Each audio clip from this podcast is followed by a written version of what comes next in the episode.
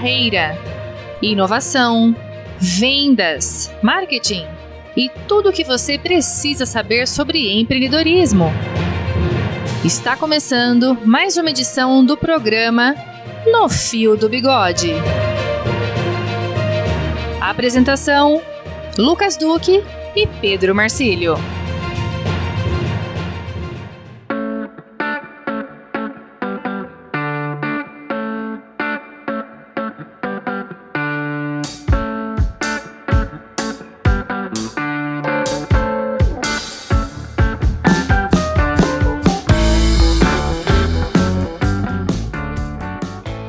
Olá, amigos empreendedores! Está começando mais um papo semanal de empreendedor para empreendedor. Eu sou o Lucas Duque, mentor de gestão e vendas. Eu sou Pedro Marcílio, mentor de marketing e comunicação. Mais um programa no Fio do Bigode. No Fio do Bigode. Aqui falamos sobre vendas, marketing, inovação e hoje sobre liderança com uma convidada muito especial que nós apresentaremos logo a seguir. Mas antes, se você quer fazer contato conosco, com os mentores, você pode nos enviar um e-mail papo arroba nofiodobigode.com.br Repita, Pedro. Papo arroba nofiodobigode.com.br Inclusive, Lucas, nós estamos em todas as plataformas de podcast e temos a nossa página no Facebook também. É isso mesmo. Se você quer acompanhar quem são os especialistas convidados, mandar sua mensagem também, nos procure no Facebook.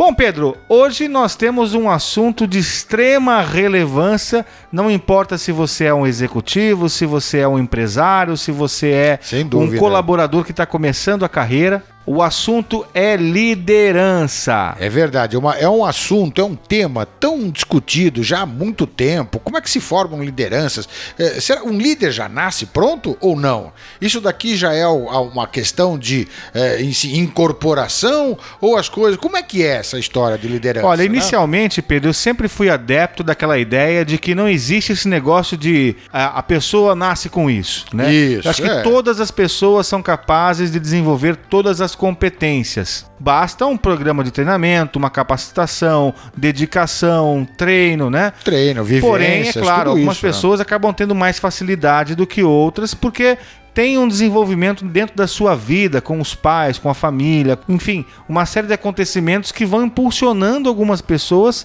a terem mais facilidade com alguns temas e mais dificuldades Exatamente. com outros. Exatamente. E a partir disso, então, é que você acaba conseguindo perceber aquele elemento ou aquele colaborador dentro do seu time que tem alguma diferença ou que faz alguma diferença, quer seja por algum tipo de atitude, quer seja por um tipo de crença, enfim. Esse olhar é muito importante porque a partir daí você vai começar a perceber as competências desse colaborador. Ou mais do que as competências, ou menos do que as competências.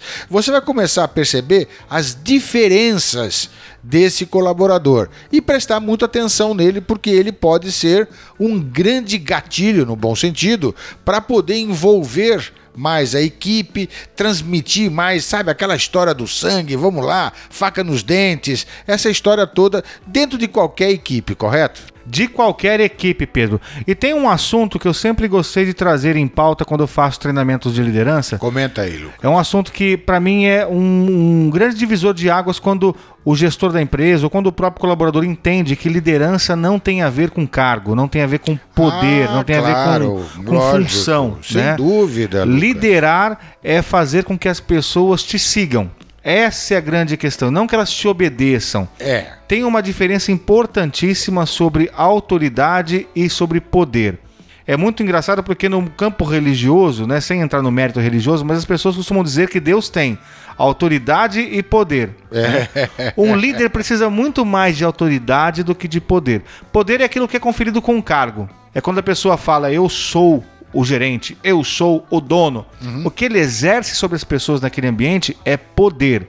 As pessoas não fazem porque querem fazer, as pessoas não fazem porque gostam de fazer e muito menos fazem porque você está pedindo, fazem porque você está mandando. Aí o que funciona é o medo. É. Já a autoridade tem um outro papel. A autoridade é influenciar as pessoas, é fazer com que as pessoas à sua volta façam pelo simples fato de você ter pedido para elas. Uma coisa que é, é, muito mais prática do que simplesmente alguém vir e falar agora a partir de hoje você é o dono, você é o chefe, você é o gerente. Então é a diferença de líder e chefe está muito ligada a essa questão de autoridade e poder. E nessa hora também, se você me permitir acrescentar um comentário, claro. Lucas, é o lance do respeito é fundamental essa história. E você consegue essa história do respeito quando existe de pra valer mesmo aquele negócio do trabalhar como equipe, né? Trabalhar como time, como os americanos dizem, teamwork. Na hora que você tem esse teamwork ou essa equipe ou todo mundo trabalhando na mesma direção, no mesmo objetivo, com certeza os resultados são alcançados de uma maneira muito mais rápida e muito mais eficaz. E Esse muito é mais eficaz. Esse é o ponto. Eu concordo com você.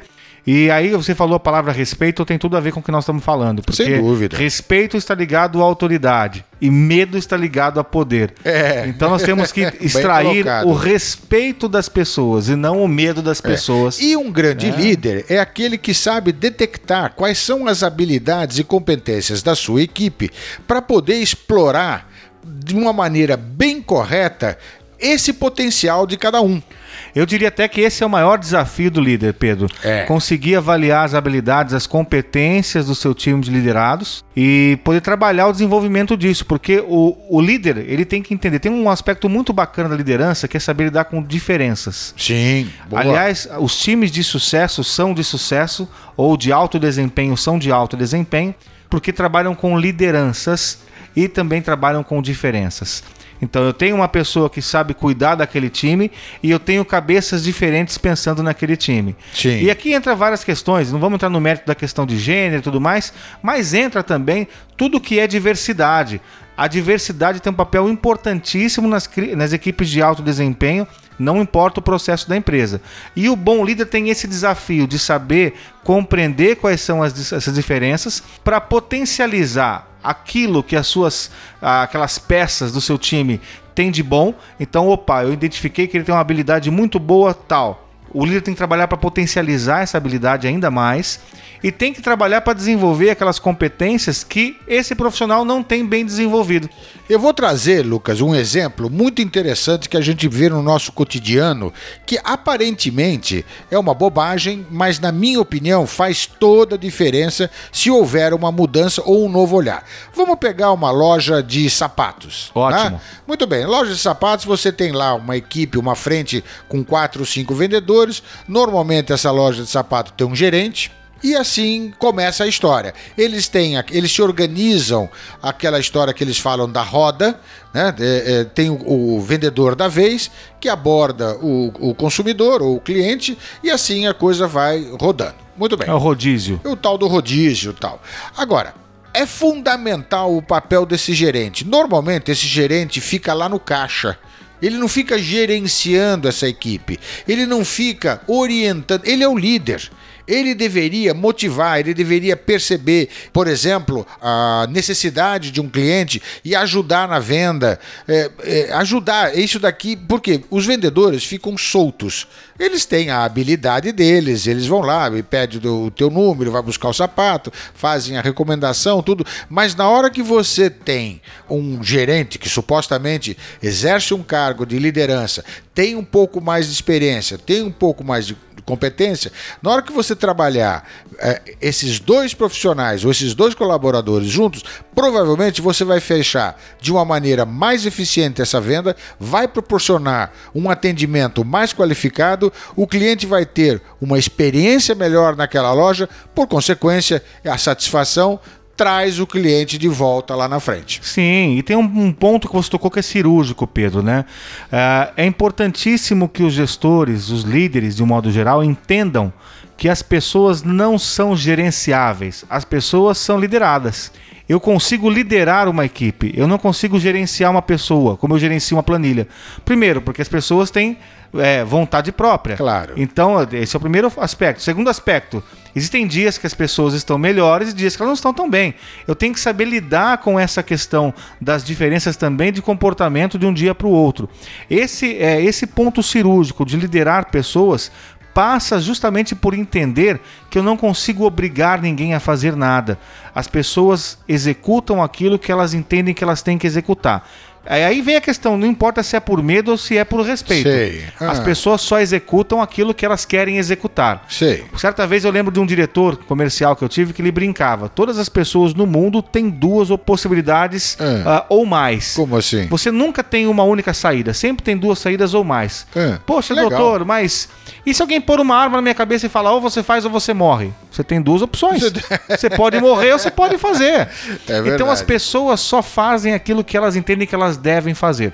Quantos profissionais nós nos vimos no mercado já que pediram demissão porque não queriam seguir um caminho com um novo gestor e tudo mais? Isso é importante entender, porque no papel da liderança existe esse fator que é saber lidar com as animosidades, saber lidar com o emocional, que é um papel que o líder tem que fazer e ele só vai fazer, como você disse, estando próximo da equipe. Claro. Ele não vai fazer de trás de uma sala escondido, ele não vai fazer isso de forma remota sem falar com as pessoas. A liderança acontece nos pequenos detalhes. É ouvindo o liderado, ouvindo as suas dificuldades, trabalhando as suas competências não só técnicas, mas também entendendo quais são as competências emocionais E- que esse é liderado tem que desenvolver. Muito importante isso. Muitas vezes um papo, Pedro, é sair com a pessoa, levar para tomar um café para poder desabafar. Claro. Então tem toda um- uma esfera que os líderes, sejam os líderes novos, estão começando no papel de líder, ou sejam os líderes com mais tempo de, de atividade, eles têm que fazer esse exercício frequentemente, que é entender as necessidades dos seus liderados, isso é importantíssimo. Tem um livro que é maravilhoso que fala sobre liderança, que é o Monge Executivo, do James Hunter. E ele fala, tem uma discussão lá entre o monge e o militar, né? Que o militar, ele tem aquela postura mais rígida e tudo mais. E o monge fala, você tem que dar às pessoas aquilo que elas precisam. E o militar questiona. "Oh, Como assim? Se eu der tudo que a pessoa quer, vai virar uma anarquia.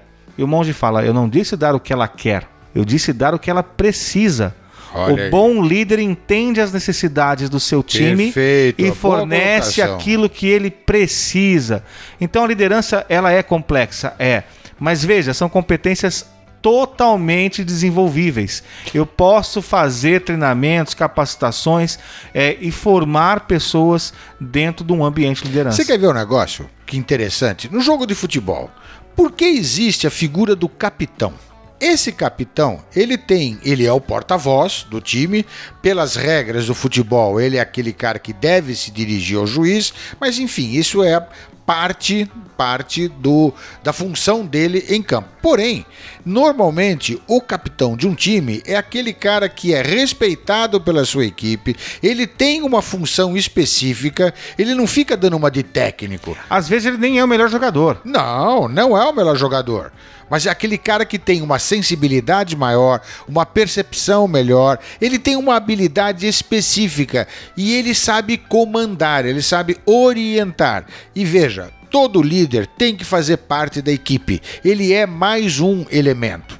E eh, eu acho que isso daqui é fundamental, eh, principalmente nesse processo novo que nós estamos vivendo, ou vamos viver, ou com essas reorganizações, essa- esses processos novos que esse momento novo eh, vai automaticamente trazer e já está trazendo. Então, talvez essa percepção da liderança ela precisa ser ajustada para esses novos momentos, para esses novos tempos. E para os novos desafios, né? Vamos lembrar que muita gente não volta do famoso home office. É verdade. E como liderar pessoas que estão nas suas casas?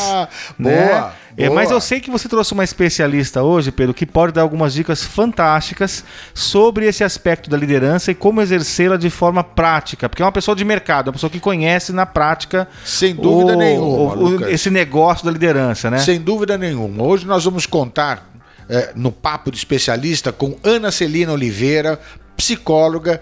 Ela tem uma experiência incrível em liderança e gestão de carreiras e pessoas e ela tá com um papo fantástico para nós. Vamos ouvir? Vamos ouvir, Ana Celina, solta o verbo aí.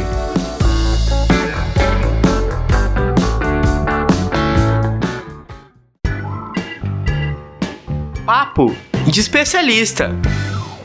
Olá, Pedro Marcílio. Olá, Lucas Duque. Tudo bem por aí? Obrigada pelo convite. Que legal participar do programa de vocês no Fio do Bigode e falar sobre liderança e gestão de pessoas, tema pelo qual sou apaixonada.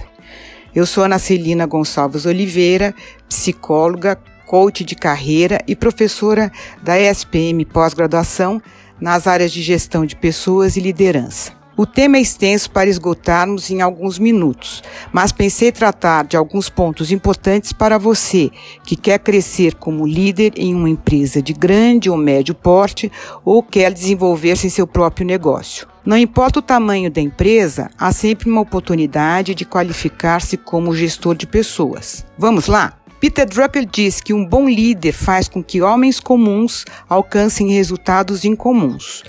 O que essa afirmação nos fala? Que equipe ideal nunca é perfeita, pois cada indivíduo tem habilidades e competências diferentes, dificuldades e limitações específicas. Equipe ideal é aquela que busca perfeição em todos os desafios, que faz com que cada pessoa possa contribuir com aquilo que tem de melhor e que respeita a colaboração dos outros como forma complementar àquilo que não domina ou não conhece. Quando as competências individuais se somam e se alinham ao interesse comum, bingo, essa equipe é a equipe ideal. Vocês se lembram da seleção brasileira de 2006? Tínhamos um time tecnicamente perfeito, com craques de carreira internacional e perdemos a Copa. Por quê? Porque não havia uma inspiração comum, um alinhamento dos jogadores em busca de algo maior. Cada um estava focado em sua autopromoção, na sua própria carreira, em seu próprio prestígio. Por outro lado, tivemos times com jogadores menos famosos e até menos talentosos, mas tão comprometidos que levaram a taça. O brilho do grupo foi a soma do esforço de diferentes talentos mobilizados pelo um por todos, todos por um. Você pode estar pensando, como posso motivar de forma diferente pessoas diferentes? Inicialmente aceitando que todos nós temos preferências inatas que nos fazem agir com desenvoltura em algumas atividades e outras não tão preferenciais, áreas que nos deixam estressados e improdutivos diante de determinadas pessoas ou situações. Por exemplo, existem os indivíduos sensoriais, aqueles que gostam de obter informações através da realidade preferem a organização dos fatos, a ordem dos detalhes, o estabelecimento de metas, a busca de resultados, orientando-se para o presente. Aumentam sua produtividade ao corrigir seus erros e destacar os acertos, confiando na experiência e na repetição prática de soluções, sendo eficazes e muito conservadores. Por outro lado, existem os intuitivos, aqueles que gostam de obter informações através do todo, estabelecendo conexões entre fatos e conceitos abstratos, aproveitando novas oportunidades e buscando maneiras diferentes de fazer as coisas. São orientados para o futuro e confiam em sua inspiração. O que esses tipos nos mostram? Que para tarefas de planejamento será mais produtivo que o líder peça ajuda aos sensoriais, que gostam de organizar, estabelecer metas e trabalhar focados na realidade. Por outro lado, será igualmente importante que o líder peça ajuda aos intuitivos na busca de soluções originais, utilizando a sua criatividade, abstração de ideias e a inovação. Será através da soma dessas contribuições inicialmente opostas que a equipe chegará a soluções para o problema, incentivando a motivação, a sensação de pertencimento e o respeito pelas diferenças dos indivíduos do grupo. O bom gestor de pessoas sabe que nem sempre as situações de trabalho são compatíveis com as nossas áreas de conforto. Os intuitivos deverão, em algum momento, aceitar as restrições dos detalhes e que nem sempre suas ideias originais poderão ser aplicadas. Aprender a lidar com tarefas, com pessoas disciplinadas e lineares será sua grande lição de desenvolvimento. Por outro lado, caberá aos sensoriais o desafio de sair da caixinha, correr riscos, pensar em novas formas, aceitando que soluções conservadoras podem não mais atender às novas exigências do futuro. Saber se divertir com o intuitivo, com o seu pensamento circular, com suas ideias a princípio absurdas, poderá ser proveitoso para a sua vida profissional. Portanto, se você já atua como líder de pessoas ou se é um liderado que aspira a crescer, observe e estimule as diferenças, ative pessoas em suas áreas de melhor contribuição. Elas se sentirão confiantes em contribuir com aquilo que sabem melhor fazer. Mas não esqueça de desafiá-las ou de desafiar-se nas áreas de menor competência, que causam estresse e exigem maior esforço pessoal. Aprender a dizer não sei, você pode me ajudar, obrigada pelas dicas. Viu como não foi tão difícil? Se precisar de novo é só me pedir ajuda. Serão ingredientes naturais de uma equipe confiante e formada por pessoas que acreditam na construção de relacionamentos interpessoais saudáveis no ambiente de trabalho.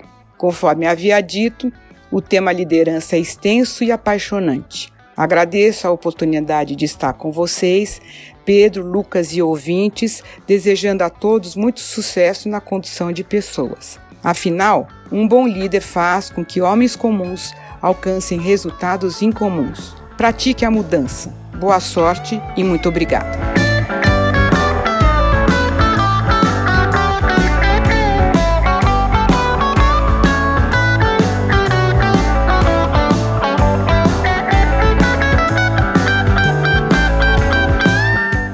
Muito obrigado, Ana Celina. Olha, dicas práticas, dicas essenciais para qualquer líder, seja em começo de carreira ou se você já é líder há muito tempo.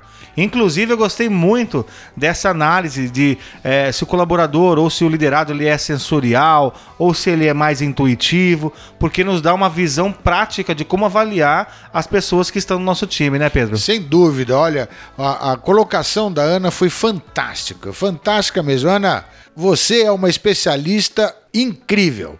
Mas olha, sem dúvida nenhuma, o Lucas, essa história das diferenças das pessoas, as pessoas têm, como nós falamos, né, habilidade competências é, diferentes. E aí elas têm, dentro dessa análise, né, aquelas pessoas que são mais emocionais, as que são mais racionais e assim por diante. E dentro desse conceito dos sensoriais e dos intuitivos, é muito interessante você ter esta mescla no seu time para que você possa exatamente tirar o melhor proveito dos sensoriais, que é aquilo que a Ana colocou, que estão tem uma pegada melhor para o planejamento, para os intuitivos, que eles são muito mais criativos ou tendem a ser mais criativos e a criatividade passa pela ousadia.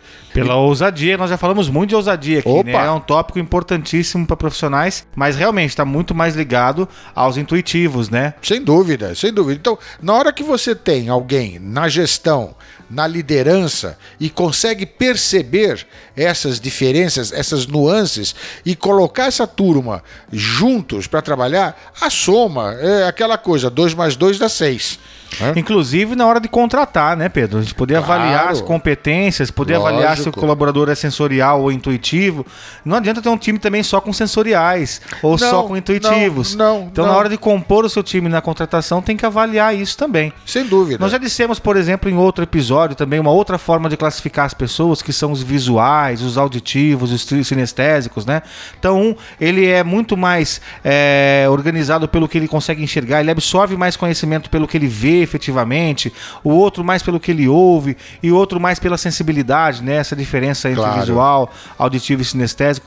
Mas é importante que você, líder, vá estudar essas questões humanas para quando você for liderar o seu time, quando você for compor o seu time, poder justamente na prática fazer essa avaliação, porque é isso que vai dar resultado de alto desempenho. Sem dúvida. Times que não têm diversificação de, de talentos, times que não são os mais capacitados também dão resultados. E... Mas se você quer resultados de alta performance, essa dica da Ana Celina é fundamental. Perfeito, perfeito. E trago de novo o exemplo da loja de sapatos. Não ponha a gerente para ficar cuidando do caixa. Coloque outra pessoa, porque normalmente se coloca um gerente por uma questão de responsabilidade, por medo que haja alguma coisa desagradável do ponto de vista de contabilidade, né?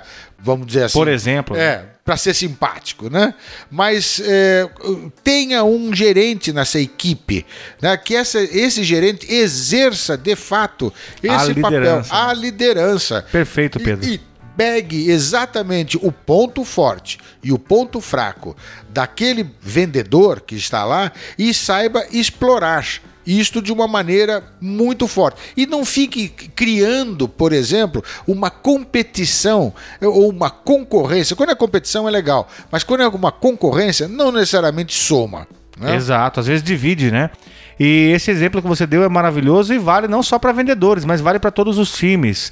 É, tem uma, uma, uma, uma prática de liderança que é importantíssima e pouca gente consegue exercer que é a ideia de você entender quem são as peças do seu time. Como ela citou o futebol, nós sempre temos no futebol aquele jogador que é o estrela, Sim. que vai jogar na Europa, né? Que é o cara que se destaca, e tem aquele jogador mediano que não é o melhor do time. Ele carrega o piano. Ele carrega piano, É. mas não é ele que brilha no final das contas. É. O que acontece? Qual que é o grande desafio do líder?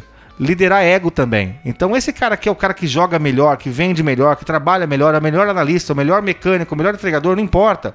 Ele sabe que ele é bom. E não adianta você dizer que não é, não adianta você explicar que não é. Ele sabe. que ele é bom. Ele sabe que é E bom. você, como gestor, tem que saber lidar com esse ego.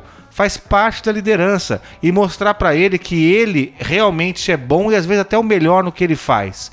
Mas que você, líder, é muito bom e melhor no que você faz, que é liderar um time com diferenças, com pessoas que dão mais desempenho e outras que dão menos desempenho. E a Perfeito. mesma coisa com a pessoa que não, não performa tanto.